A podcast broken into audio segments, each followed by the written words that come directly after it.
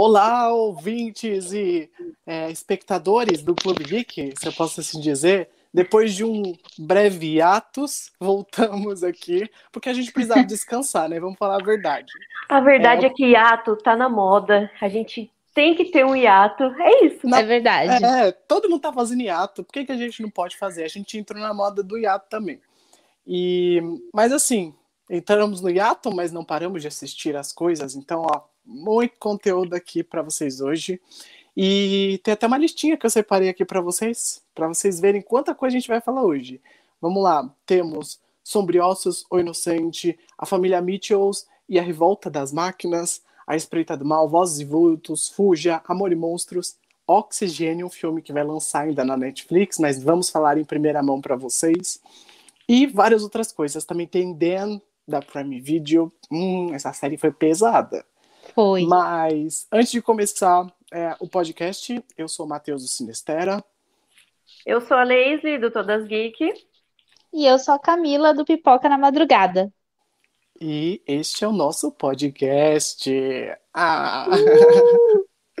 Vamos lá então. Eu quero falar para vocês, é, começando pela Camila.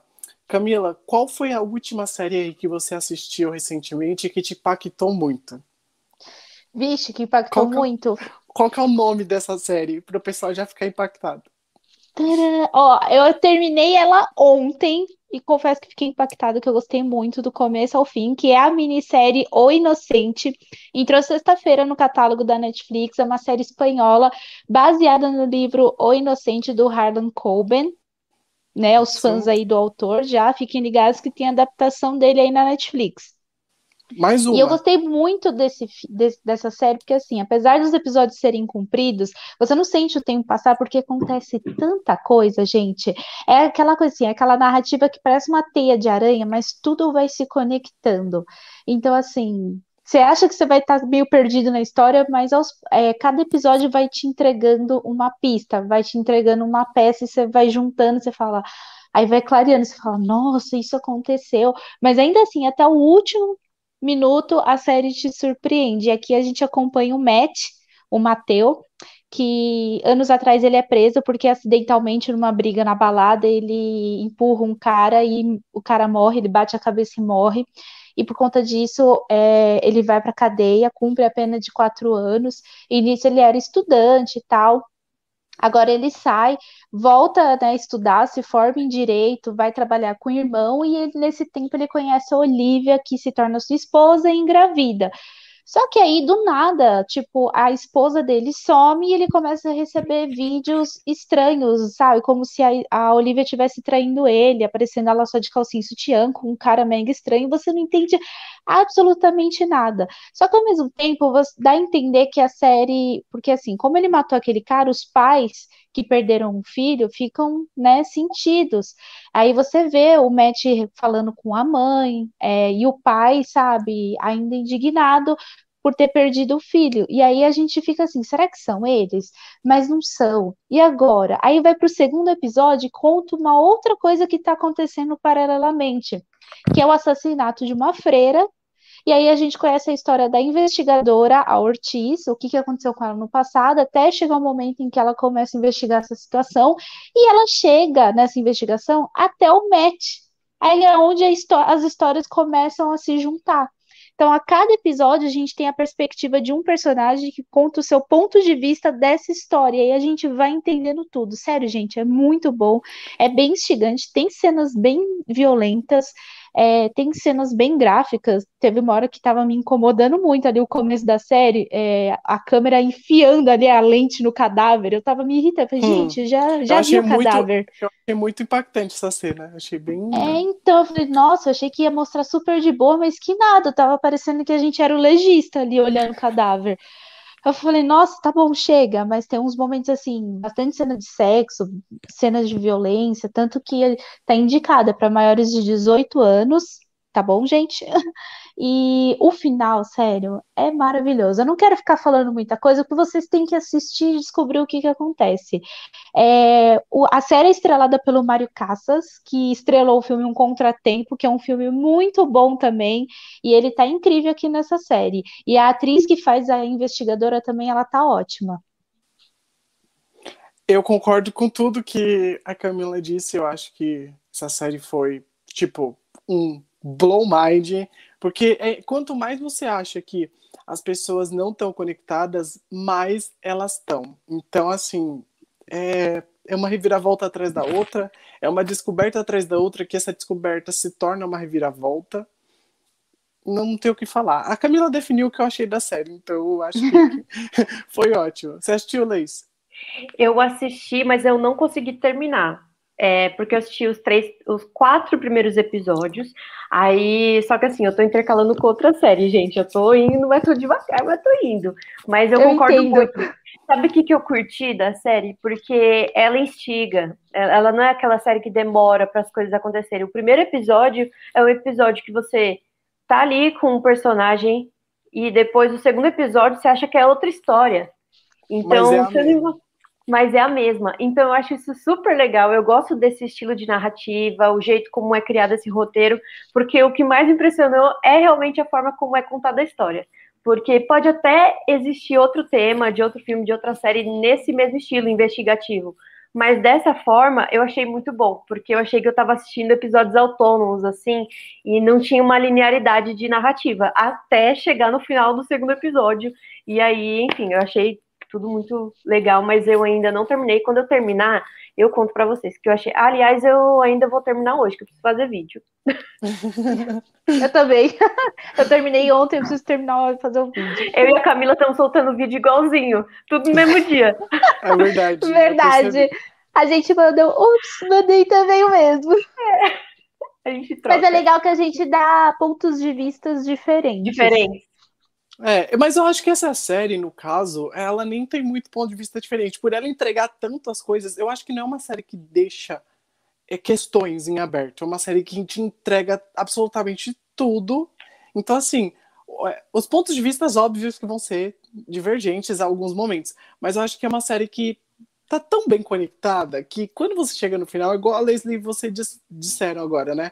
É, a série te te prende, é uma série que te cativa, então você quer maratonar ela. Os episódios são longos, mas não são cansativos. A trama não demora para te entregar as resoluções, então assim, sei, eu gostei bastante. gostei e detalhe, bastante. como você falou, a série ela entrega tudo, certo? Ela tipo, você fica com uma dúvida, ela responde. E é muito assim, chega no final, você começa a pensar, ué, faltou responder aquilo. Aí pá, na última cena você fala, olha. Eu fiquei, eu fiquei a temporada inteira falando, mas eles vão responder isso? E no final responderam. É... Ele ficou muito assim. Eu falei, gente, eles não vão responder. Pá, é a última cena. Eu falo, olha, gostei. É para você realmente não ter o que falar. É. É verdade. Ele vai, você pensa, mas ele não deixa você falar. Não, isso daí, é, não, eu acho que é assim, a Netflix tentou fazer esse final assim para falar, é uma minissérie e acaba neste ponto. Mas você acredita que foram gente lá no meu vídeo falar, Ai, mas eu acho que aquele final deixou aberto para uma segunda temporada. Eu falei, gente, tá escrito minissérie. Minissérie. Apesar, que, a, apesar que a HBO é, é uma ridícula que acaba com o conceito de minissérie, né? Então, assim, minissérie pode não é, ser então, minissérie. Como a, a, a HBO fez a segunda temporada de Big Little Lies, Ai. que era para ser uma minissérie, então todo mundo acha que minissérie vai ter continuação agora. A pior coisa que já fizeram na face da Terra foi tá continuar errado. Big Little Lies. Exato. E eu não duvido a HBO querer dar uma segunda temporada para The Undoing. Ah. Não duvido. Mas se tiver, nós estamos fazendo. A gente, a gente sofreu na primeira, né? A gente foi tapeado na primeira. Mas continuando aqui o podcast, eu queria falar com vocês sobre o mais recente lançamento da Netflix, que dividiu opiniões e realmente foi um lançamento para fazer final explicado, que é Vozes e Vultos, que assistimos e ficamos indignados. É, Leslie, comente aí sobre o filme. Eu vou começar falando que eu gostei. Eu gostei. Porque assim, vou falar pra você, faz tempo que eu não assisti o filme que eu ficava do início ao fim olhando pra tela, assim, tipo, geralmente eu dou umas pescadas, eu até tenho que voltar, meu, porque olha, difícil você prender alguma coisa em algum em alguma série ou filme ultimamente, pelo menos para mim. Uhum. Então, Vozes e Vultos foi algo que eu fiquei instigada com a história. Eu queria saber o que estava acontecendo. Eu achei que o tema não é um tema inovador, tipo, ah, questão da casa, as vozes e os vultos. Então, tipo, clichê, voz e vulto, o nome já entrega tudo. Eu odeio quando eles fazem isso. Mas aí, assim, eu gostei muito da atuação do, do George, eu não sei qual o nome do ator. Um, James, James Norton. Norton. Isso, a, a atuação dele, para mim, tava bem melhor do que a Amanda, mas uhum. não acho que a Amanda foi foi horrível, assim. Eu acho que ela foi boa, mas a dele, tipo, deu. Nossa, eu fiquei muito impressionada. Sobre o final, que é a questão mais polêmica, é aquele final que realmente ficou interpretativo. Você tem que sair interpretando, não tem final. A pessoa fica assim, ah, mas tal coisa aconteceu. Não dá para saber se tal coisa aconteceu, dá para você subentender. Eu sei que tem livro, é baseado em livro, mas não quero saber se vai, vai ter coisa no livro. Eu quero entender pelo que eu estou assistindo, até porque eu não sei nada do livro. Então é mais isso, assim, de. Mas assim, eu acho que a história contou. Não é um filme que eu assistiria, assistiria de novo. Tipo, eu acho que é só a primeira vez, assim. Foi boa experiência, não perdi meu tempo. Falei. É, eu concordo com o que você disse, porque eu também fiquei instigado. Eu acho que todos nós ficamos instigados. Mas Sim. no final, pisou no, na, no desenvolvimento do próprio filme, né? Mas eu tenho uma coisa para abordar aqui sobre alguns comentários. Eu vou trazer sempre comentários dos vídeos, porque eu acho que as pessoas têm coisas a dizer sobre as coisas que a gente assiste também. E eu percebi que não só uma, não só duas, mas tipo, várias pessoas comentaram falando que o filme era uma bosta. Mas outras pessoas comentaram falando que quem entende o espiritismo, espiritualismo, uhum. entendeu aquele final e que nós que não entendemos, não temos a mente aberta para entender. E assim, eu, eu super acho válido, sabe? Tipo, tem coisas que a gente não conhece. Eu, por exemplo, não sou Wikipédia da vida. E se eu fosse também, eu estaria cheio de coisa errada, porque Wikipédia tem mais erros do que acerto. É, mas sobre o espiritismo, eu achei muito interessante, porque teve uma pessoa que quis me dar uma palestra no Instagram, não te julgo, pessoa que fez isso, sobre o final do filme, que eu falei assim, tudo bem, eu entendi esse ponto de vista, mas eu também tenho o direito de não ter gostado, de não ter entendido. Entendeu? O filme não é focado para pessoas espiritistas. Tipo, Isso, tipo, é. É um, nicho, é um nicho aberto. Não, é um nicho não é aberto. Pra... É diferente, tipo, tudo bem, é, é, bem diferente o gênero, mas a semana da minha vida é gospel. Você sabe que aquilo é, é gospel. É gospel. Entendeu? É, um filme como esse não é para, para espíritas somente, né? E nem para pessoas de religião também. Então, e aí eu acho que assim, tem várias interpretações. O final, o filme no geral, né? O filme trata muito sobre feminicídio, né? A gente percebeu isso no final e, assim, dele. Por exemplo, eu entendo um pouco de espiritismo, essas coisas, eu frequento o lugar e tal, mas assistindo o filme, eu entendi o que, aonde ele estava querendo chegar. Para mim, o final ainda foi inesperado, né? Tipo, deu aquela viagem metafórica para a gente entender e deixou aquele final aberto. Só que, assim, eu, na mesma hora eu pensei, muita gente não vai gostar por conta desse final. É, e outra, sim. tá na Netflix, é um público mais popular. Então, assim. Uhum. é um público mais popular, né? Diga, Errou grandão. Assim, eu acho que curtir mesmo esse, esse final. É Teve gente que comentou falando que gostou, que, é, que interpretou, que entendeu, que gostou do final. E também tem gente que não, não curtiu, então ficou dividido. Eu sabia que ia ficar Sim. dividido. E beleza, entendeu? Tipo, é, o filme dividiu opiniões. É, a gente já imaginava, quando você assiste, ou você gosta, ou você, putz, é assim, mas, mas, todo mundo fica ali querendo saber, né? Mas exatamente isso, esse filme. Eu acho que a Netflix às vezes fazem os finais assim, viajado, porque ela sabe que vai gerar engajamento. É. Porque eu vi, eu vi um, uma estatística no, no Twitter de, de uma. Acho que foi da The Hollywood Report, sei lá. Alguém postou uma estatística no Twitter feita de uma empresa que falou assim: é, mostrava os filmes mais bem avaliados dos streamings. E tipo, HBO Max e Disney Plus, nível high, Netflix. É que é muita, é muita produção e para é, pouca burocracia para escolher uma qualidade assim decente, sabe? É igual você olhar as produções do, do Apple TV Plus. Para mim são as melhores. Eu não vejo uma ruim ali. Difícil achar uma produção ruim no Ah, eles também têm poucas. Então... então, mas exatamente porque eles estão não estão preocupados com a quantidade, mas sim pela qualidade. Sim, Ah, e ainda acho que assim, de todas, o maior hype é o The Morning Show por conta das, do elenco mesmo. Sim, A sim. Jennifer Aniston, a Reese Witherspoon. A galera tem. Eu sei que a Netflix é a mais popular, mas a galera tem que abrir um pouquinho assim, É. sabe? Sair um pouquinho Ai, da caixinha e conhecer produções de outros streams. Outros streams ainda são menores comparados à Netflix, mas estão vindo com força. E falando em outros streamings e produções que vão vir com força, eu quero que a gente comente agora sobre a série Dan da Prime Video, que foi uma produção que eu não esperava absolutamente nada, tipo, eu assisti super despretensioso. E assim, por eu ter assistido despretensioso, foi um choque. Eu não sei vocês, mas foi um choque assim. Era episódio por episódio, e assim, os primeiros episódios tratam o racismo de uma forma visceral. Mas o quinto episódio, Nossa. eu não sei nem o que comentar sobre o quinto episódio. Só de falar já dá uma arrepio aqui, ó. Dá Nossa, mesmo. Então, assim, Olha, gente, eu posso começar falando depois que você terminar de falar, Matheus? não era isso a introdução, pode começar a falar já. Ó, eu estou no episódio 8. Eu vou assistir o episódio 8, porque a gente, né, tem um- uma pessoa, né, um noivo que tem que assistir comigo, então não pode furar, não pode trair. Então é isso, eu tô assistindo junto com ele. E aí, assim, aí ele fica doido, porque o negócio é muito bom. É, um, é uma série que, infelizmente, não tá dublada, então é pouco acessível pra galera, mas que eu tô sentindo que, de boca em boca, a série ainda vai crescer muito. Me trouxe uma pegada muito Lovecraft, só que sem a questão de fantasias e essas coisas.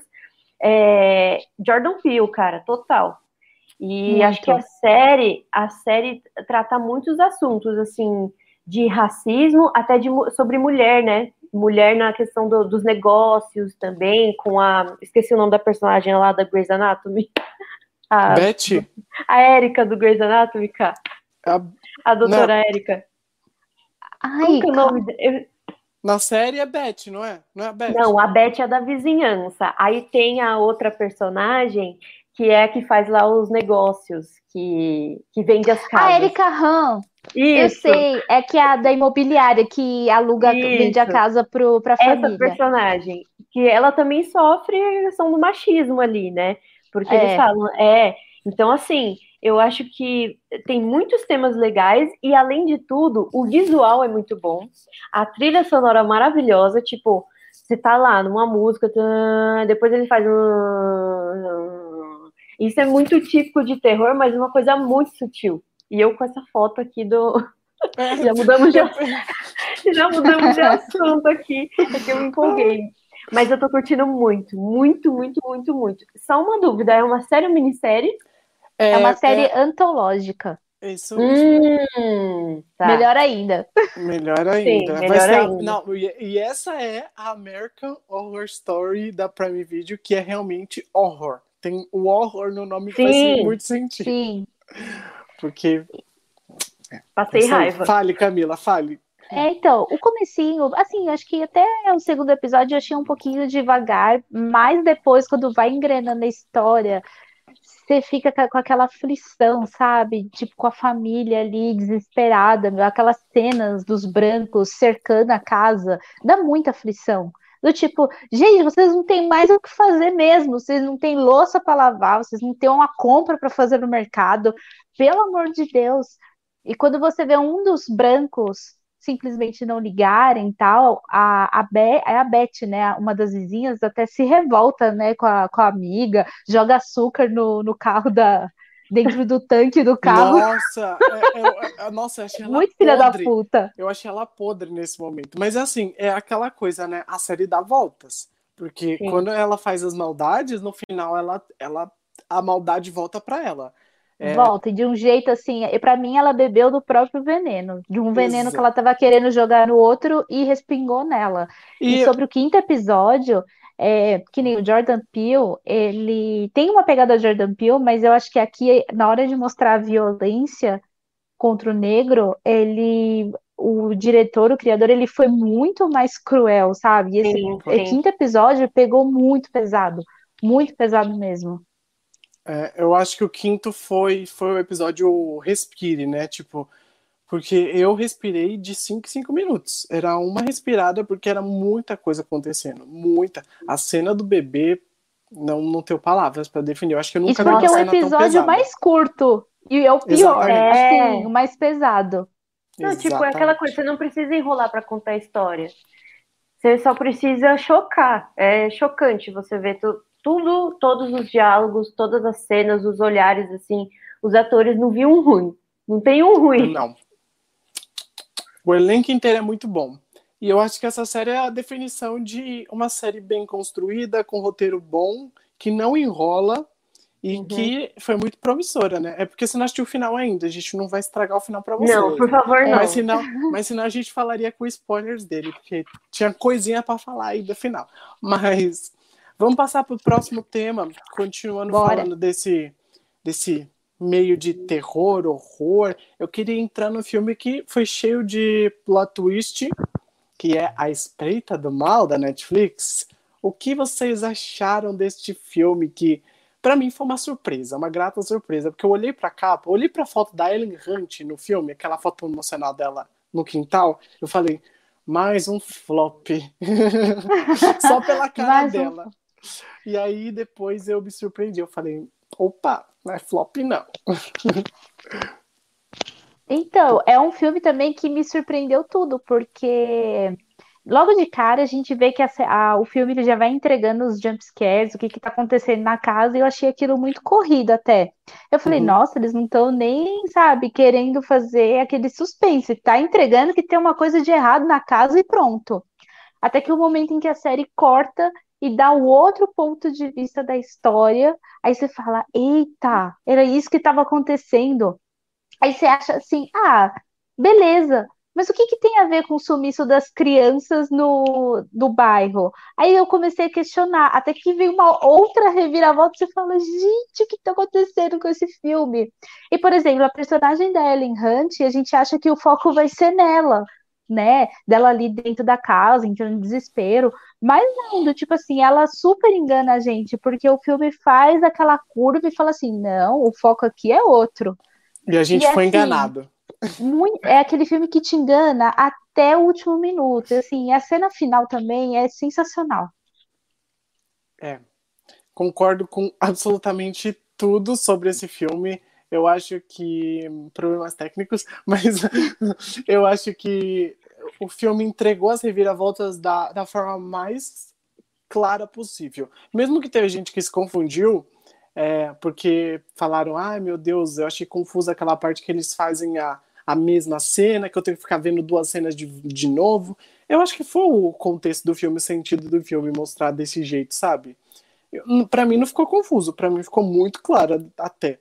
Mas. Não, eu não achei confuso. Pelo contrário, achei até interessante, né? Tipo, você vê como eles conseguem enganar a gente, dando uma perspectiva assim, da mesma cena, dando mais de uma perspectiva. Você fala, nossa, foi isso então, que aconteceu. Mas é, mas é um filme que exatamente faz isso, né? É um filme que mostra perspectivas diferentes, é um filme que tenta ser diferente do habitual, e aí as pessoas acabam, às vezes, desgostando. Eu percebi que a maioria das pessoas gostou desse filme, mas teve gente que foi lá mimizento falar: ai, que filme ruim, que filme chato. Aí eu, tipo. Não entendeu paciência para você. Vai, vai, vai lavar um prato. Vai lavar uma louça. Você falou isso e você foi chamado de machista. É verdade. Eu, falei, vai lavar uma louça no Twitter. A menina falou, nossa, que frase machista. Tipo, eu falo para todo mundo lavar uma louça. É bom deixar a pia limpa, sabe? É, então... é bom, não cria bactéria, não cria sujeira. Exatamente. Um, então tá, falamos de A Espreita do Mal, mas não acabou filmes da Netflix recentemente que tiveram reviravoltas legais. E um dos filmes que eu queria conversar agora com vocês, se a Leslie não tiver o que falar sobre A Espreita do Mal, tem alguma coisa para falar, Leslie? Não, porque eu não assisti, né? Então, então a gente passa para o próximo tema, que é Fuja. Fuja da Netflix, com Sarah Paulson, que na verdade não é da Netflix, né? Eu lembro que Fuja foi comprado pela Paris Filmes para ser exibido nos cinemas e não veio aí. Não veio. Perdeu um monte de filme, tadinha. Fiquei até com dó. Mas já foi muito bom. É, Sarah Paulson perfeita, nunca errou. E se errou, foi tentando. Então... Passando pano. Se errou, a gente passa um paninho. É, é, eu acho que até as ações dela eu falava, ai, ai, essa Daiane Sarah Paulson, hein? Faz é. coisa errada. o que, que, vocês acharam? Começa aí, Lizzie. Gente, vamos combinar que Sarah Paulson sem Ryan Murphy, nossa, é sucesso. Sabe? Tipo, é que ele não tá numa fase boa, não me entendam mal. Mas assim, Fuja é um filme muito, muito, muito bom. Até, o, até do início até o meio, o que, que eu tava achando? Eu falava assim, nossa, vai ser igual The Act, que eu tinha acabado de assistir The Act. Aí eu falei, vai ser igual The Act.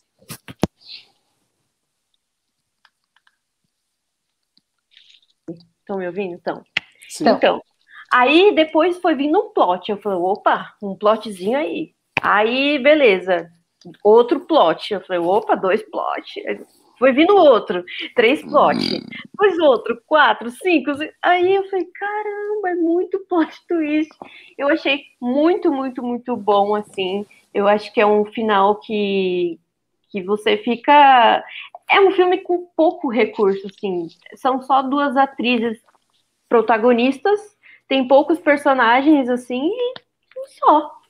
E aí você fica eu, assim, caramba eu acho que a minha maior surpresa com esse filme foi ter assistido ele sem assistir nada. Eu, não, eu sabia a sinopse, óbvio, mas uhum. eu, não sabia, eu não tinha visto o trailer, trailer. não tinha visto imagem, não tinha visto nada. Então, para mim, foi uma surpresa tudo o que aconteceu. Mesmo que eu já sabia que poderia seguir um caminho de The Act, né? Que é a série que eu já tinha assistido também. Mas o filme conseguiu se inovar na própria, no, no próprio clichê dele, né? Eu gostei de é. como o filme fluiu, eu gostei de, da atriz que fez a filha da, da Sarah Paulson, é, e, e, por saber que ela é cadeirante mesmo, eu me impressionei ainda mais, porque enquanto eu tava é. assistindo, eu tava pesquisando, porque eu falei, meu Deus, essa menina tá mexendo o pé. Aí eu fui lá. E aí descobri que ela era cadeirante. Falei, nossa, e a cena que ela sobe no telhado? Eu falei, Gente, aquela cena, aquela sequência é sensacional, porque dá muita aflição e ela. E assim, não é uma cena feita de qualquer jeito. Ela pensa antes de agir. Ela sabe uhum. que ela tem asma, ela sabe que ela tem diabetes. Então, antes dela prosseguir com o plano, ela come, ela toma insulina. Aí ela sai, ela dá a volta rastejando pelo telhado, aí ela lembra que ela esqueceu a bombinha, ela vai atrás, volta pro quarto, abre por fora e pega a bombinha. Gente, é, é sensacional essa cena, é muito boa. Eu acho que foi uma das melhores sequências do filme, foi essa daí. E eles gravaram no telhado de verdade. Então, assim, uhum. foi, foi bem tenso. E por ela ser cadeirante, né? Mesmo ela tendo ainda movimentos é, mais. Tá, eu não sei como que fala. Eu, na época que eu assisti, eu li eu assisti faz um tempo. Mas ela tem uns movimentos bem básicos, sabe, das, dos membros. Mas uhum. isso também não ajuda nada, né? Se ela caísse daquela altura, os movimentos não ajudar em muita Exato, já era, já era arriscado, né? É. E é legal também é, que o filme, vou falar que o filme tem referências àquele, ao outro filme Louco Obsessão, que é uma adaptação de Misery do Stephen King, que tem a menção lá ao nome da Kathy Bates, que é o nome da, da farmacêutica, farmacêutica, quando ela vai pedir ajuda lá na farmácia. A cena do porão, gente, quando a mãe pega ela, lá, prende ela no porão. Gente, essa cena é igualzinha à cena do, de Louca Obsessão, quando a Anne, é, no final, ela mata lá o xerife e vai arrastando o corpo pro porão. É muito igual, muito. Você o bate filme, o olho e fala assim, gente, tá, tá igual. Esse filme é uma junção muito boa do da trama de The Act com a trama de Louca Obsessão. Nada mais que Sim. isso. Tipo, ele juntou. Mas ele soube trazer coisas novas. E o filme é muito, tem muito easter egg. Não sei se vocês notaram, mas tem easter egg de Buscando, tem easter egg de Louca Obsessão, tem easter egg até dos próximos filmes do diretor. Então, assim, o cara foi colocando coisa onde ele podia. Ele falou: vou pôr na caixa de leite easter egg, vou pôr. Vou pôr ali também easter egg, vou pôr. Foi jogando easter egg em todo lugar. É, mas não acabamos por aqui é, as partes da Netflix, porque assistimos bastante coisa da Netflix, já que a gigante do streaming tem lançado bastante coisa. Eu queria falar Sim. com vocês sobre mais um filme comprado por ela, que é Amor e Monstros. O filme que ah. é estrelado pelo cara que não pode ser nomeado, porque tem direitos autorais no nome dele. Por Bianca. Começa aí, Cami, falando sobre o filme. Então, o filme, ele, a gente vê como é que começou sete anos atrás, que é, o, um asteroide ia bater na Terra e os homens conseguiram lançar tipo um foguete para poder parar os asteroides, só que por conta disso eles espalharam radioatividade que fez com que vários bichos, insetos principalmente, ganhassem formas gigantescas para poder engolir várias pessoas ao mesmo tempo. Então nós temos caranguejos gigantes, sapos gigantes, baratas gigantes. Então assim, Peixes aí gigantes. por conta peixes gigantes e por conta disso o mundo foi dizimado, tendo pouco, né? A humanidade foi dizimada, né? Sobrando pouquíssimos sobreviventes. E aqui a gente conhece o Joel, que passa sete anos num bunker, né? Com um grupo de desconhecidos no começo e agora se torna os amigos. E aí, depois de tanto tempo, ele reencontra a namorada e decide ir atrás da namorada, que tá bem longe, mas ele vai passar aí uma semana na superfície para encontrar ela. Então a gente vai acompanhar essa jornada aí do protagonista até encontrar a, a Amy. E é bem legal porque assim, a gente acha que o Joe ele é tudo super corajoso, não sei o que, ativo, e ele é mó cagão no começo. Ele não sabe de nada, ele, ele tem medo. Então ele vai aprendendo aos poucos. E aí ele conhece dois personagens no meio do caminho que vão ensinando tudo para ele a respeito desses insetos, como agir com cada um, como é que cada tipo de inseto age para ele saber lidar com esses bichos, entendeu? Não só para agir por impulsividade para dar tudo errado. E à medida que ele vai aprendendo isso, ele vai criando um manual de sobrevivência para ajudar outras pessoas, porque já se passaram anos, não adianta você ficar tanto tempo dentro de um bunker, até porque esses bichos estão atacando os bunkers. Então tá na hora de todo mundo sair. Então é muito legal ver essa, essa aventura dele. No final, a gente acha que o final vai ser. A gente acha que o final vai ser feliz, mas também é um pouco inesperado. Vai, muda ali o caminho, mas eu gostei muito do desfecho. É, é aquela coisa, né? É 880. Ele fez tudo pela Amy e no final a gente sabe o que aconteceu. Então, assim, fiquei um pouco puto. Talvez, talvez eu tenha falado. Mas, Sou cara, ó, ingrata, sou eu ingrata. preciso dizer que Amor e Monstros, é, eu achei que o mais legal do filme foi a jornada dele. Porque o Uhum. Foi. objetivo mesmo foi, tipo, não teve, né? Ele teve um objetivo e no fim, aquela coisa, era pro Gil estar na final? Era, mas a jornada dele foi importante. Tudo vamos colocar BBB, gente. É isso, É. não tem definição melhor. É, é, é Então, aquela assim, coisa. amor- Ele, ele não ganhou um milhão e meio, mas ele ganhou o, o- a fama, ele ganhou a Isso. experiência, a mesma coisa do Joe. Exato. Não Exato. ganhou a M, mas ganhou a experiência. Exato. Então, assim, eu acho que Amor e Monstros é muito mais do que uma, uma superprodução, né? Foi indicado ao Oscar de efeitos visuais e tal. Dylan O'Brien tá muito bom no filme também. Ele, ele tem uma característica desse personagem.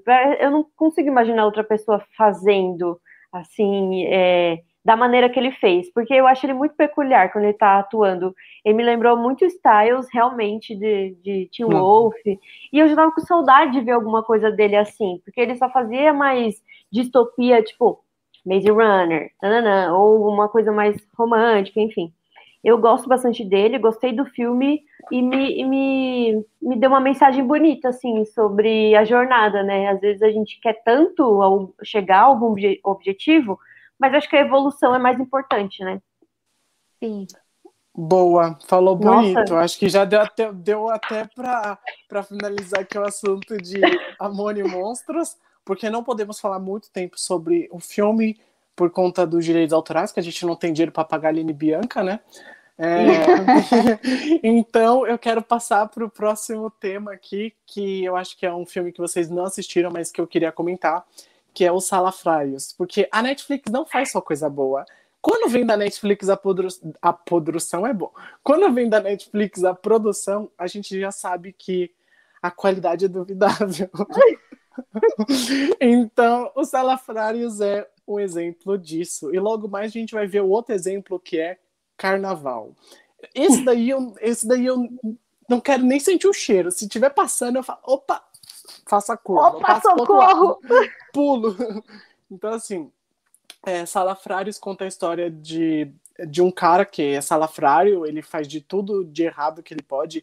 vendeu o Cristo Redentor, vendeu ações que não eram ações, vendeu quadros que eram falsificados. E a irmã dele também tá passando por perrengue, porque ela tem uma barraquinha de vender lanche, mas essa barraquinha não tá dando muito certo. Então ela acaba perdendo esse esse trailer, né? Acho que, é se eu não me engano, é um trailer que ela vende lanche. E ela vai até o irmão dela para conseguir dinheiro, para tentar subir na vida novamente. Só que o irmão dela também tá ferrado na vida. Então, assim, dois ferrados. Irmãos, já vai dar merda, né? E assim, o filme não tem um contexto. Tipo, as coisas vão acontecendo e simplesmente vão acontecendo. Parece que não teve uma história em si. Foi, foram vários sketches desses dois personagens fazendo, é, praticando golpes, né, no decorrer do filme.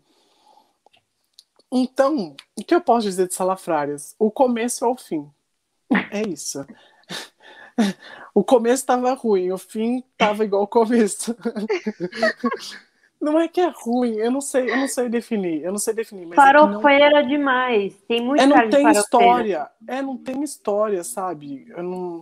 eu acho que assim, tem... Olha esse pôster. Então, o Marcos Magela é engraçado, a Samantha Schmitz, Schmutzen, sei lá, também é engraçada. Uhum. Eu gosto não... dos dois também, mas eu sei que às vezes o roteiro não ajuda. Não tem piada no filme. Não, é sério, não tem piada. Quando eles tentam fazer uma piada, é com, com, com a situação. Tipo, eles tentam fazer uma situação se tornar engraçada. Só que quanto mais eles tentam, mais vergonha os personagens passam. É isso. Os Salafrares na Netflix. Tudo um. Assistam por sua conta em risco, porque Paciência. Eu assisti porque eu tava fazendo absolutamente nada no domingo. Tipo, eu fiquei em casa, meus pais foram fazer alguma coisa e meu irmão foi junto com eles. E eu fiquei em casa e falei, o que que eu vou fazer? E aí, sem querer, eu cliquei nesse filme. Foi terrível. Sem querer. Sem querer. ah, não, sabe quando aparece na tela inicial da Netflix, ele dá autoplay no trailer? Daí eu falei, ah. Ah, Matheus, ó, posso te falar? Quando você faz um negócio sem querer, sai e vai assistir Julie the Phantoms. É isso. Ah, não, eu não quero assistir Julie the Phantoms. Por favor, Matheus, eu nunca te pedi nada. nunca Você te vai nada. amar. Você vai amar, vai relembrar seus tempos de Disney Channel. Eu, eu, juro, eu juro que se for renovado, eu assisto. Vai ser juro, renovado. Juro, juro, juro, Eu tenho fé.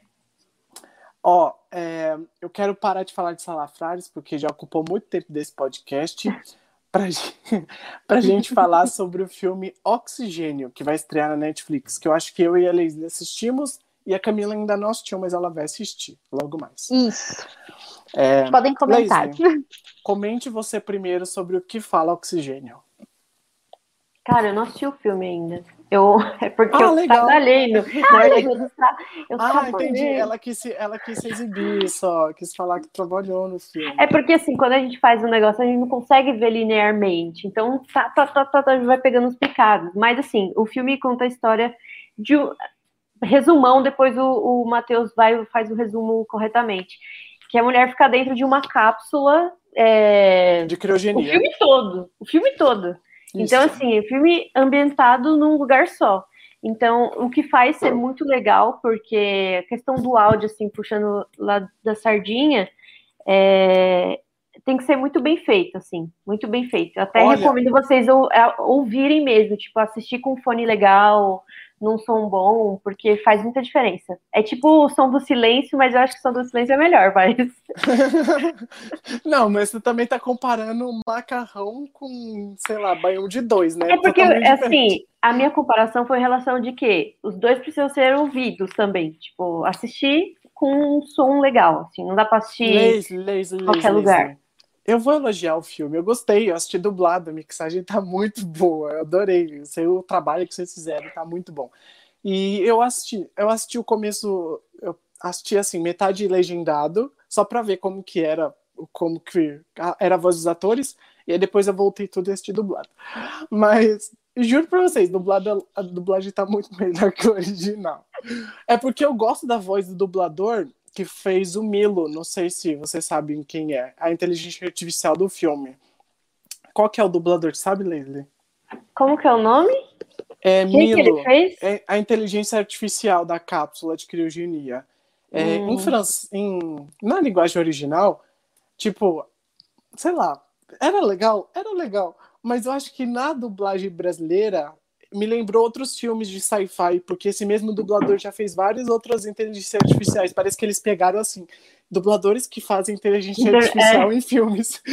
Mas geralmente, cara, eles escolhem assim, parece que, tipo, o cara que faz coisa sobrenatural sempre vai ser os mesmos. Ou, tipo, The Vampire, é a mesma coisa The Vampire Diaries. CW são os mesmos vozes de todas as séries. Fazem assim. E eu acho que é por isso que eu gosto das séries da CW. É. Mas, mas então, é, é, esse filme Oxigênio conta a história de uma mulher que a gente não sabe muito bem quem é ela até certo ponto do filme e ela fica presa dentro de uma cápsula de criogenia. A gente também não sabe porque ela tá lá dentro e ela também não sabe. Então assim, nós estamos perdidos sem saber do que o que aconteceu com ela e ela tá perdida porque ela tá presa numa cápsula estranha, acordou de forma inesperada e o oxigênio dela tá acabando. Ela tem 34% de oxigênio antes dela sufocar é, sem ar. E o filme gira em torno dessa mulher tentando descobrir quem ela é, o porquê ela tá ali dentro e como ela pode conseguir mais oxigênio, como ela pode sair dali. Ah, é isso. É sério, não, não dá pra falar É mais. claustrofóbico. Klaus... Não, não. Além disso, O que que fala? claustrofóbico, claustrofóbico. Isso. Além de ser claustrofóbico, que é uma, um ponto muito muito firme no filme, porque tem umas cenas que ela se debate lá dentro, que ela fica que ela começa a alucinar, mesmo ela tendo ainda um pouco de oxigênio, ela começa a alucinar em alguns momentos. E você fica, tá. Você dá uma respirada também, sabe? Tipo, uau, é, é- deve ser um, um, sei lá, muito angustiante Agonia, ficar dentro. agonia. Exatamente, fica muito agonizante ficar dentro daquele espaço. E o filme te questiona, né? Ele deixa momentos, às vezes, com umas cenas bem mais quietas para você mesmo se auto-questionar. O que, que você faria nesse momento? Você estaria chorando? Você estaria sentindo pressão psicológica? Você estaria pensando na sua família? Então o filme te questiona muito isso. Mas é- ele tem muita reviravolta. É sério. Tipo, eu, eu entendi o que ia acontecer num certo ponto dele já. Logo no começo dava para você notar o que ia acontecer da metade pro final. Mas quando a reviravolta acontece, você fica interessante. Aí vem mais outra reviravolta, você fala, hum, promissor. É, hum, promissor. E aí o final, Ô, ô Matheus, Hum. esse filme foi gravado na pandemia? eu sabe? acho que não. Eu acho que não. Não tenho ideia. Mas eu vou dar uma pesquisada. Porque assim, É. se for ver, tipo, quase não tem gente no filme, né? Não, Perfeito pra ela- gravar numa pandemia. Não é? Num lugar só. Só tem ela e aparece umas cenas de hospital, que Uhum. é umas cenas que ela tem alucinação sobre o porquê ela tá aí dentro, e umas cenas do marido dela, é, do passado dela, e é isso. Não parece mais Uhum. nada. Sim. São, são quatro ou cinco personagens. E a, Ah, e então, a é inteligência bem- artificial. Aí, ó, Tô ouvindo fácil. da minha voz. Eu também. Eu não. Calma, calma. É, tô Bom, procurando é isso. aqui. Fica, fica a dica. Quando que estreia mesmo? É quarta? Ou é Dia 12 de amanhã? maio. Não, eu ia procurar se for gravado na pandemia.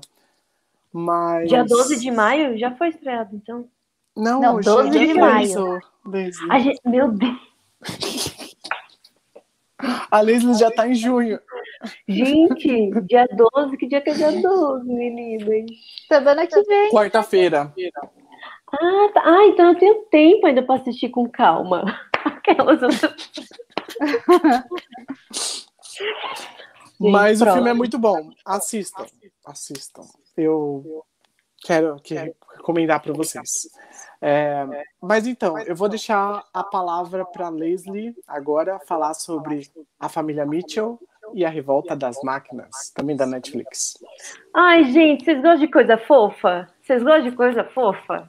Então, assistam a família Mitchell. A história conta sobre a Kate. A Kate ela tem uma família bem peculiar. Gosto bastante dessa, dessa característica de animação 2D mais 3D, porque me lembrou o filme Tá Chovendo Hambúrguer, assim, tipo. parece bastante o visual, né? Só que a história conta é, sobre a revolução dessas máquinas, do, dos robôs, e aí toda a salvação de todo o filme apocalíptico de animação fica nas mãos da família Mitchell. E aí eles estão numa road trip, né, viajando para levar a menina para o que ela vai estudar, né? E aí ela tem, não tem uma boa relação assim com o pai, né? Tipo, é aquela coisa de pai protegendo filha e filha tipo não, não, não, não. E aí ela vai e aceita essa viagem, mas assim é, é engraçado. Eu ri bastante, bastante em bastante momento e, e eu senti que o filme tem bastante ação também, tem muita parte de ação. Até que eu não achei ele grande, não achei ele grande, achei um tempo ideal, mas por ele ter bastante ação, parece que ele fica mais do que ele já é. Então eu gostei de Família Mitchell, acho que tem. É, acho que é o produtor de Aranha Verso. Não sei se é o produtor de Aranha Verso. É, é dos criadores é. do Homem-Aranha no Aranha Verso. É, então, então eu achei super criativo, assim, mas assim, é um filme que eu também só assisti uma vez, assim, porque, beleza, tem muita animação ainda legal que eu preciso assistir e não consegui assistir. Mas eu gostei de Família Mitchell. Eu adorei eu a família. Só uma coisa. Eu achei tá. melhor que Raya. Polêmica. Ah, eu Era não só Raya, isso. então. Era só isso. Pode falar, Camila. É, a família Mitchell também, eu adorei aquele visual mega colorido, psicodélico, e eu gostei muito assim, tipo, eles expressam muito é, os sentimentos dos personagens em desenhos, né? Tipo, é, o jeito que os irmãos, sabe, tem a batida deles, sabe? Tipo, aí brincam, aí sai aquela onomatopeia, tipo, mostra aquelas expressões coloridas, né, do, de cada personagem. Fora que cada um tem uma personalidade bem divertida, né? A mãe, que ela tenta apaziguar ali as brigas do pai e da filha, só que na hora que ela tem que proteger os filhos, ela se transforma numa Kill Bill, né? Então a cena que ela, tipo, fica puta da vida quando vão atrás dos filhos é muito boa. Essa é muito boa, essa cena. É muito boa, eu não tava esperando. Falei, gente, a mãe enlouqueceu. Os, Adorei. Os, os, robôs com medo dela, meu Deus, é tipo Ficam. os robôs fugindo é do Pug. Gente, o cachorro é maravilhoso e os robôs não conseguem identificar ele. Aí, por causa disso, eles conseguem, eles, sabe, tipo, entram em pane. Aí o cachorro, tipo, colocam ele ali para poder colocar os robôs, todos os robôs em pane. O pai, que ele é mais raiz, curte natureza tal, e ele é super avesso à tecnologia. E já a filha, ela é super avessa à natureza e ama a tecnologia, ama cinema. Né? Então é legal ver também as cenas em que ela faz aqueles filmes caseiros, bem divertidos. É, e, o, e o irmão mais novo, que é o, caçu, o caçulinha, que ama dinossauro, ele é meio tímido e ele é super próximo da irmã, então é muito legal ver essas personalidades diferentes no meio de uma revolução de máquinas, um tendo que lidar com a diferença do outro. Uhum. É exatamente isso que você disse. Eu acho que resumiu muito o filme, né? Eu gostei demais. Eu gostei muito dessa cena da mãe, mas uma cena que eu adorei foi a do Furby. Eu sempre tive medo do Furby. Eu não sei vocês, ele era tão fofinho e colorido, mas ao mesmo tempo ele escondia segredos. Eu, eu olhava pro Furby e falava assim: eu aposto que ele é um personagem do Toy Story que à noite faz maldades enquanto a gente tá dormindo. Eu não duvido que aquele bichinho faz maldade. Também não duvido. Cara, ele tem uma cara de maldoso. Eu só queria falar isso, mas tenho medo do Furby até hoje. Não, e a apresentação da Pell, é, que é igualzinho o estilo da é, os eventos da Apple que eles fazem, eu achei sensacional também. Foi uma crítica social, Apple, hum, preste atenção. Tá vendo aí, ó, o iOS que você joga fora pode se revoltar contra você, viu? Ah, e é, fora isso, tem o visual também, tipo, vai falar de uma pessoa, congela a tela. E aí vão aparecendo desenhos, assim, coisa que é difícil ter animação.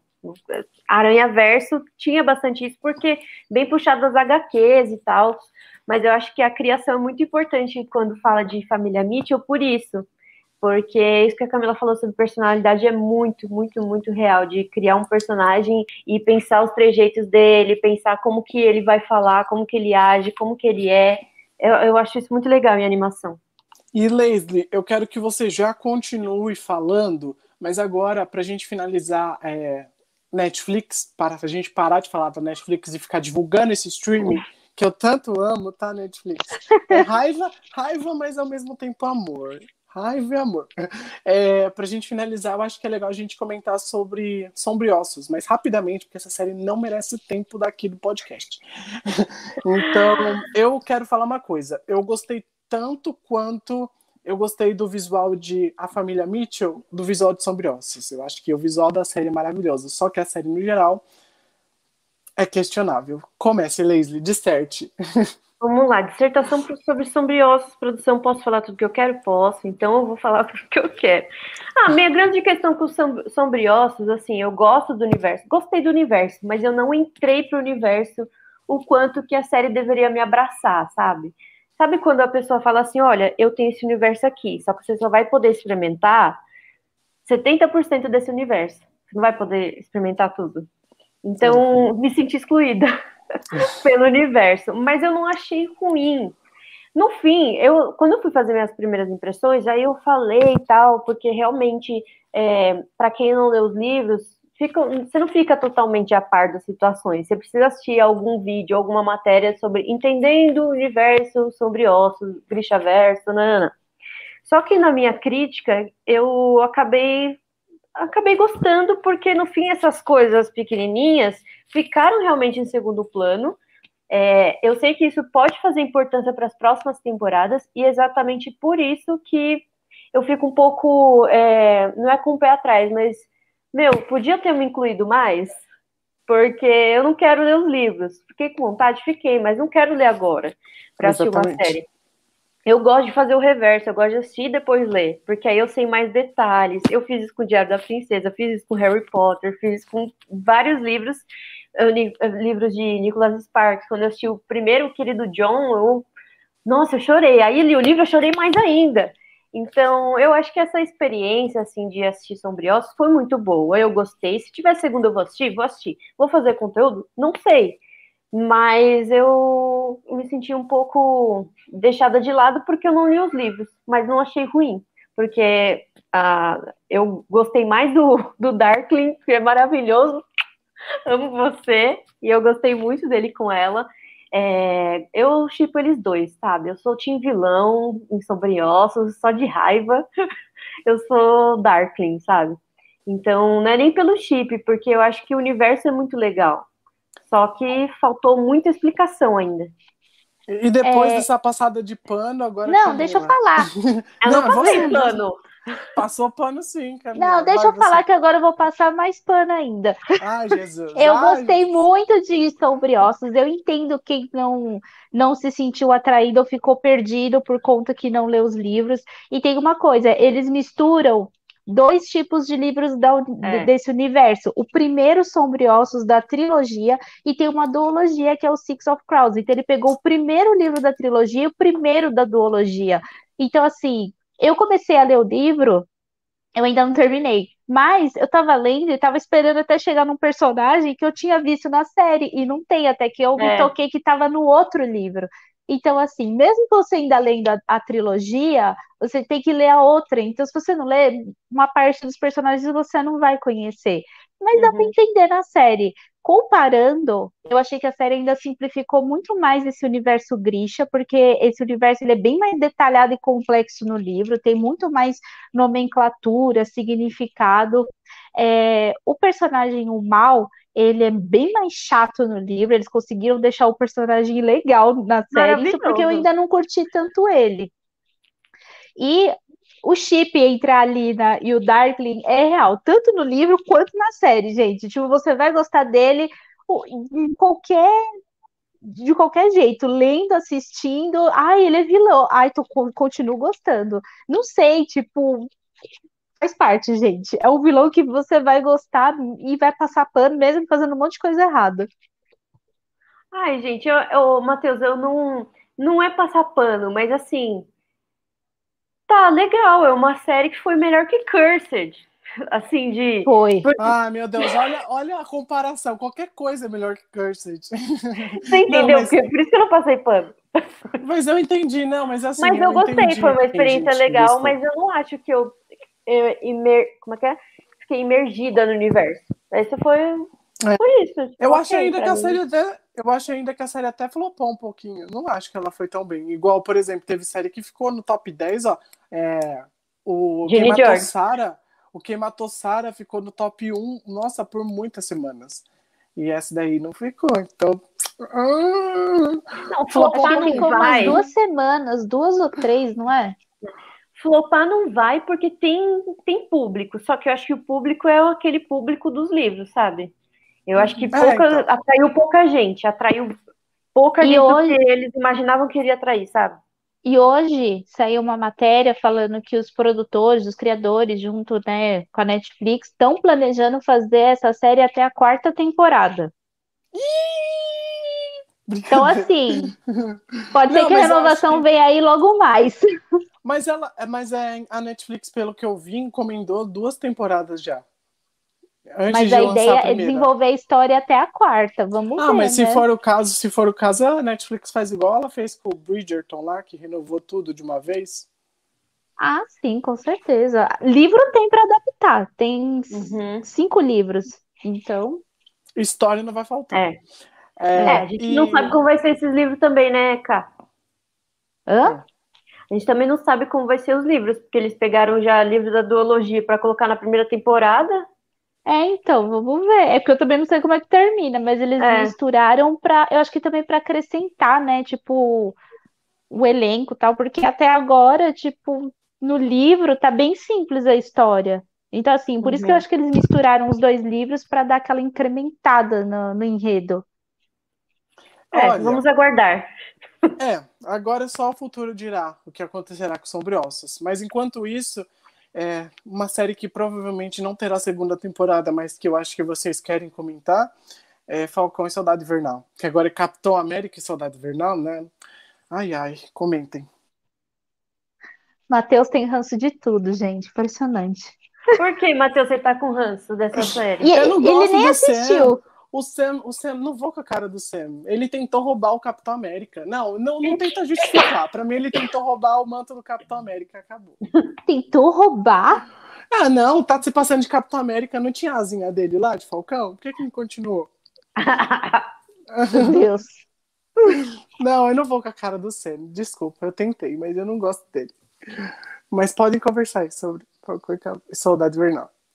Eu gostei, tipo assim, eu achei que em termos de criar teorias, expectativas, aquela ansiedade pro próximo episódio, o WandaVision falou muito mais alto. Eu, então, assim, toda sexta-feira eu tava muito ansiosa para assistir WandaVision.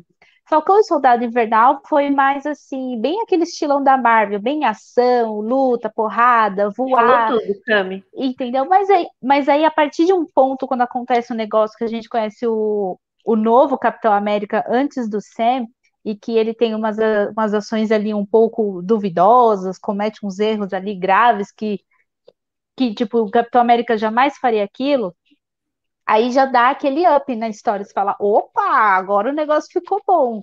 E aí também a série traz uma discussão legal sobre é, como tipo, o pessoal né, evaporou, sumiu lá por conta do estalo do Thanos e ficou cinco anos desaparecido e agora todo mundo voltou.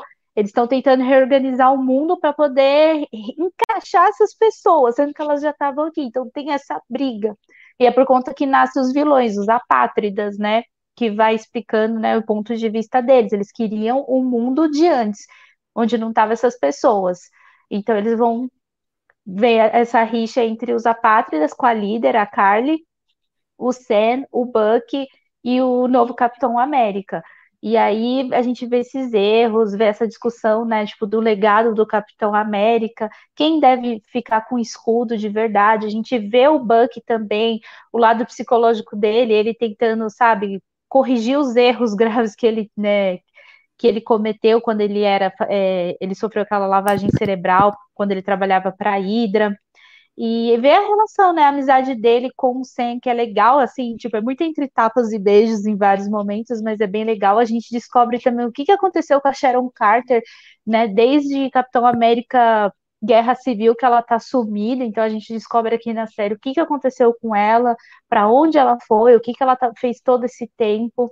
E a série também traz uma discussão sobre preconceito e racismo, né? Afinal, tipo assim, nossa, a América vai aceitar um herói negro ou não? Então, essa é a discussão principal, especialmente no último episódio. Eu sei o que aconteceu com a Cheryl Carter. Ela estava gravando The Resident na Fox. É Continua, graças a Deus. e tá bem renovada, a série dela é de sucesso. E você, Leslie, o que achou? Ah, faço minhas palavras da Camila. Eu senti isso também. É questão de teoria. Não, não tem que criar teoria para Falcão e Soldado Invernal. É, é ação. É tudo que, que a gente tinha visto os 10 anos da Marvel, sabe? Então, eu sei lá, eu gostei, mas assim, não, o hype não foi tão, tão grande. Eu já não estava também com expectativa. Minha expectativa está para Loki.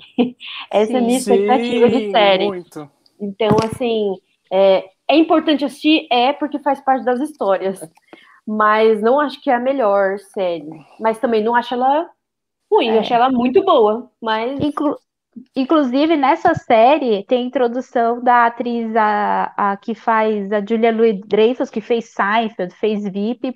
Aqui ela faz a Madame Hydra, que é muito provável que a gente vai ver a personagem dela nos filmes daqui em diante. Então, uhum. inclusive, Capitão América 4 foi confirmado, vai estar em desenvolvimento. Então, assim, mais um motivo para a gente ver essa personagem também retornar, já que ela contrata o, o ex-Capitão América, que agora é o agente americano. Boa. É, então, vamos lá. Chega de heróis. Chega, acabou. Agora Loki só em junho, se eu não me engano, né? Vai junho. Um... É, em junho. Vai demorar um pouquinho pra gente ver. Ai, mas, nossa, causando. gente, vamos falar Dá uma Loki, respirada. Vamos falar de Loki. vamos falar de Loki, análise. Vamos! Vamos, sei lá, se a gente, a gente, mas se for para falar de Loki, tem que ser live, alguma coisa assim, porque o pessoal vai, vai, Imagina, WandaVision foi hit, mas o pessoal postando vídeo tudo. É, e Capitão América e Soldado Invernal, um monte de vídeo também. Loki vai bombar ainda mais. É, mas antes da gente continuar, chega de falar de heróis, vamos falar de Made for Love do HBO Max, que eu e a Camila assistimos. E Leslie, você precisa hum. assistir também, é muito boa. É sério. Você, a Leslie vai gostar, Camila? Acho que vai. Vai, vai gostar. É legal. É bem sarcástico o, a série, tem uma trama bem interessante. É da HBO? Max. HBO Max. É. HBO, As... tá. É, é, tem um HBO antes. Uhum. Tem um HBO série, aí. A série a gente conhece a Hazel Green, que é uma mulher normal, como qualquer outra, só que ela conhece o Byron Gogol, que é um magnata da tecnologia. E quando ela achou que a vida dela ia se tornar um conto de fadas, ela se fudeu, na verdade, porque a vida dela se tornou uma prisão. O Byron meio que encarcerou ela é, dentro de um de um cubo que ele chama de cubo, né? Que é uma, onde eles vivem. Eles vivem dentro de um cubo, que é uma casa toda de luxo, só que assim paredes invisíveis e ela não pode sair de lá de dentro. E ela vive por 10 anos dentro desse cubo, é, aos comandos do Byron, que é um sociopata. Então, assim, a série segue mostrando a Hazel fugindo do Byron depois de vários anos presa. E a gente acompanha essa fuga dela, mas ao mesmo tempo ela está com um chip na cabeça dela, onde o Byron pode ver o que ela está vendo, ver as emoções dela, sei lá, conversar com ela. O Bar pode fazer tudo com aquele chip. E é isso. É a trama da série. Eu acho que quanto mais você vai assistindo os episódios, mais você vai entendendo a personagem. Eu senti que essa primeira temporada foi muito para desenvolver a Hazel como personagem protagonista, o Baron como sociopata e o relacionamento da Hazel com o pai dela, que é o relacionamento mais fofinho. E o que, que você achou, Camila? Eu concordo com você, eu gostei também bastante da série.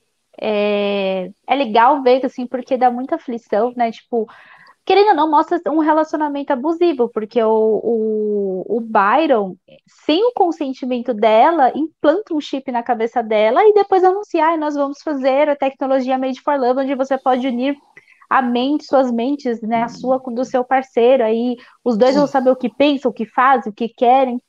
E tudo, e à medida que ele vai explicando, vai te dando uma agonia, você pensa assim, eu não quero que ele saiba o que eu tô pensando, eu não quero que ele saiba o que eu quero. E ela também vai ficando desesperada, até ela descobrir que ela tá com esse chip na cabeça. Então, assim, ela, tipo, enlouquece, ela foge, e aí ela vai provocando o Byron, né? Do tipo, ó, ela fica vendo coisas escrotas, provocando ele, sabe? Já que ele tá enxergando tudo que ela vê e pensa, então ela provoca ele, é engraçado. E é legal que esse cubo que eles moram, essa mansão, né? Tipo, ele pode se transformar no, em qualquer lugar que eles queiram ir. Ah, eu quero ir para Las Vegas. Eles vão para Las Vegas sem sair do lugar. Eu quero ir para Paris. Eles vão para Paris sem sair do lugar, sabe? Ao mesmo tempo é legal, mas você vê que assim, com o tempo você vê o quanto ela se sente aprisionada, sufocada. E aí a gente vai ver o momento em que ela explode e quer a liberdade dela de volta. Então é muito legal ver assim o antes e depois, como é que ela era antes de conhecer o Byron depois de conhecer o bar e agora tentando fugir dele e voltar a vida dela de antes.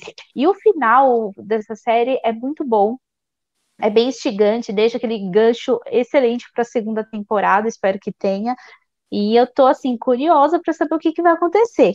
Renovem Made for Love. Eu, tô, eu, tô, eu já fiz tag, já, eu fico marcando toda hora o HBO Max Brasil, falo, é, como chama? Divulga Mente for Love, confirma Mente for Love, e eles me ignoram.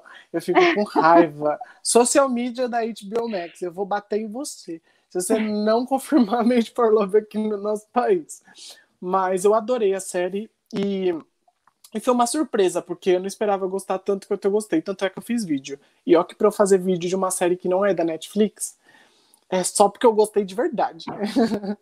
Vale a pena. É, porque vale muito a pena, porque eu não ganho dinheiro nenhum com os vídeos que eu faço com séries que não são da Netflix. É muito difícil.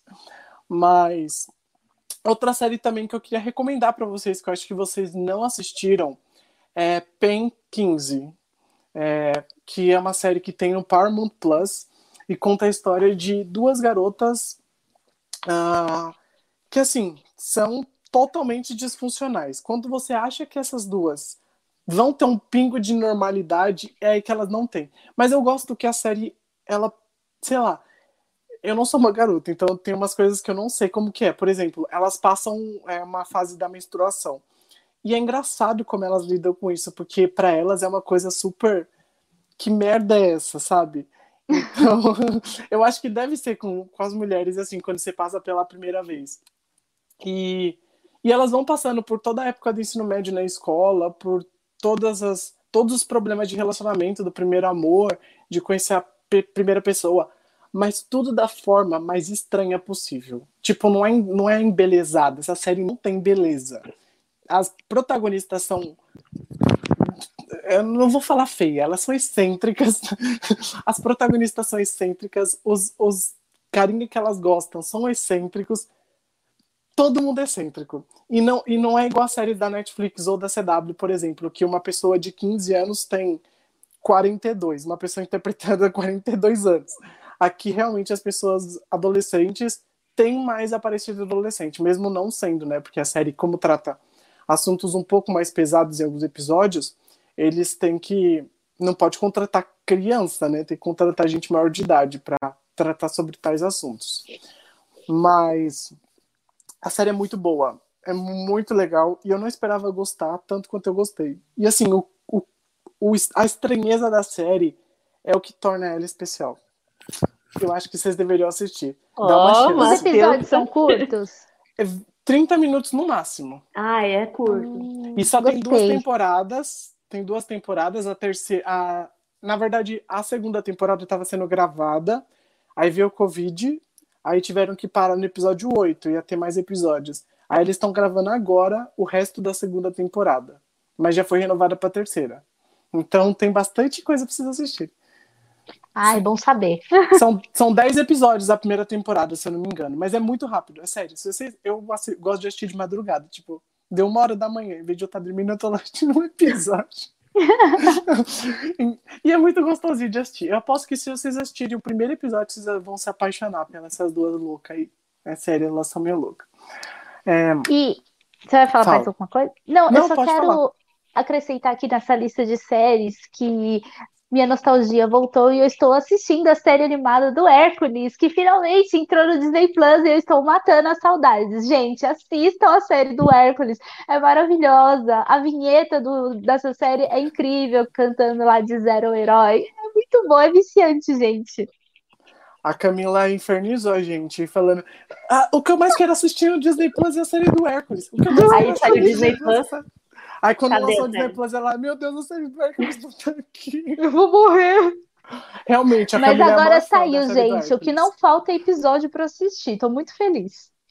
Tem bastante, né? Uh, eu acho que para a gente acabar esse podcast com chave de ouro, eu tenho mais uma indicação é, para fazer, e aí eu e a Camila podemos comentar sobre o filme Verão 84, que é um filme para quem tá com hum. saudade de Stranger Things que eu acho que a Leslie vai gostar. Eu acho que ela não assistiu, mas acho Minha que ela cara, vai gostar. Então. É, o filme que eu assisti antes de comentar de Verão 84 chama Infectado. Conta a história de um cara que é um vlogger, ele quer gravar uma viagem que ele vai fazer. É uma viagem assim, mochileiro, sabe, com o amigo dele. Só que assim, ele grava com as câmeras de mão, sabe? Que é tipo atividade paranormal, que você grava o filme assim, com a hum. câmera correndo. É um filme totalmente gravado assim. E e numa dessas viagens que ele faz, ele acaba sendo mordido por uma mulher. E aí até então você fala, uma louca que mordeu ele foi embora. Vampirona. Só que, é, só que não é muito bem isso. Ela, ela não é uma louca. Ela, no caso, é, não fa... o nome vampiro não vem à tona no filme. Mas você sabe que ela pode ser uma vampira, sabe? E aí ele se torna infectado. E aí o filme gira em torno dessa infecção dele, que começa a fazer ele quebrar paredes com um soco, atirar pessoas longe só fazendo um gesto de mão assim. Não que ele é uma bruxa, se ele tocar na pessoa, né?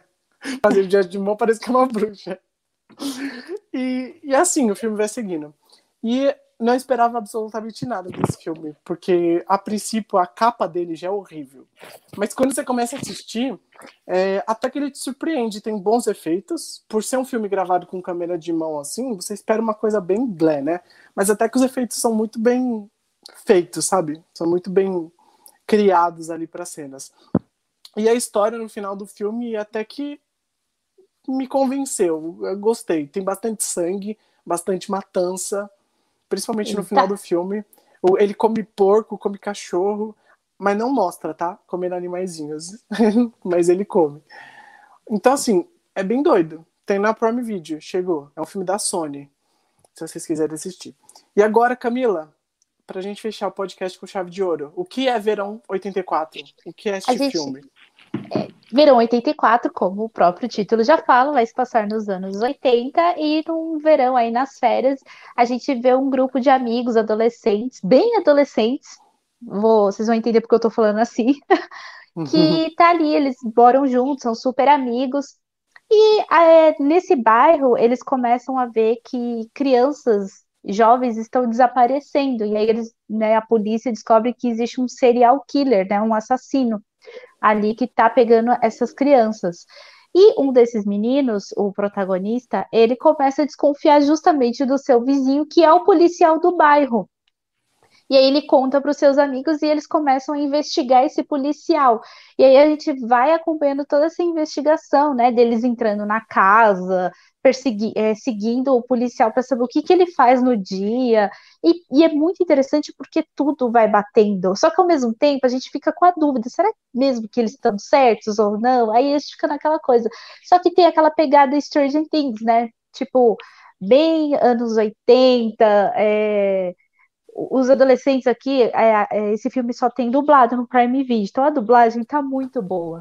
E esses adolescentes tá tudo na puberdade, né? Então, assim, adoro falar uma merda. Vou comer sua mãe, come sua mãe, isso aqui e tal. É muito engraçado. Você fala, gente, adolescente na puberdade é uma merda, né? Nos anos Mas 80. é muito bom. Nos anos é 80. Muito... É muito anos 80, eles, sabe, se deliciando porque viu uma Playboy, então, ai meu Deus. Aí você fala, gente, nossa. Ah, é, quando não tinha era Netflix, era outra coisa, né?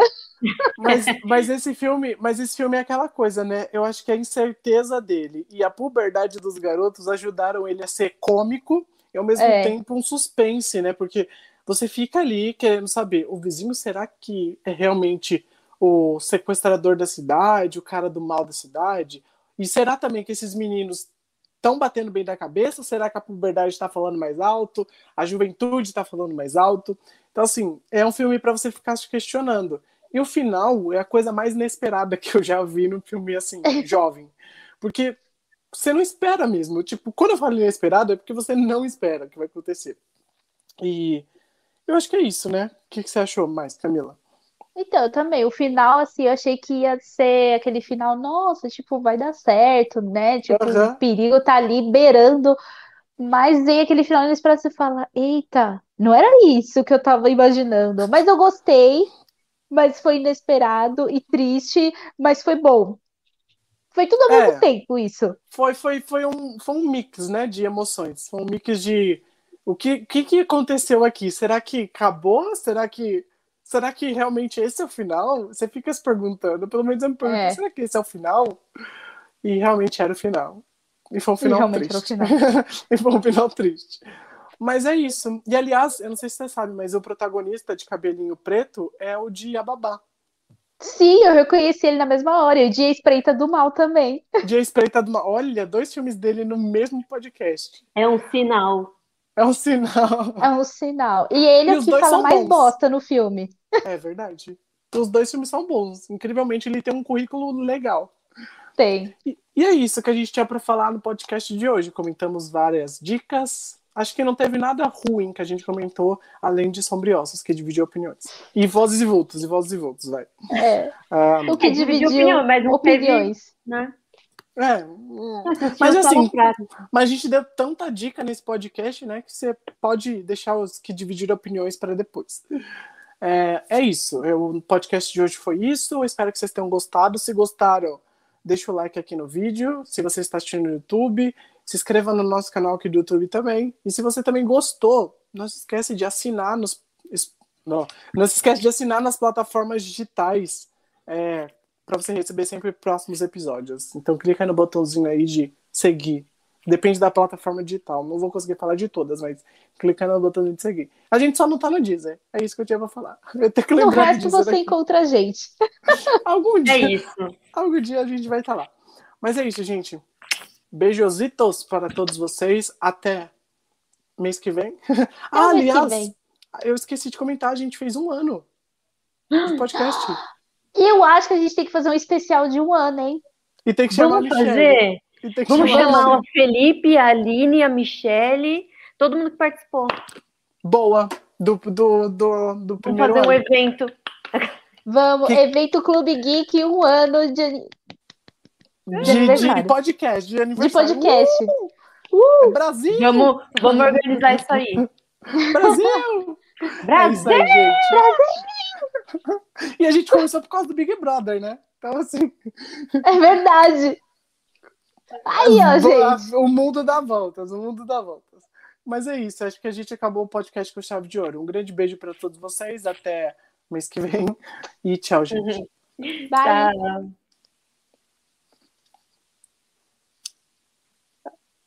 Ai, eu não sei.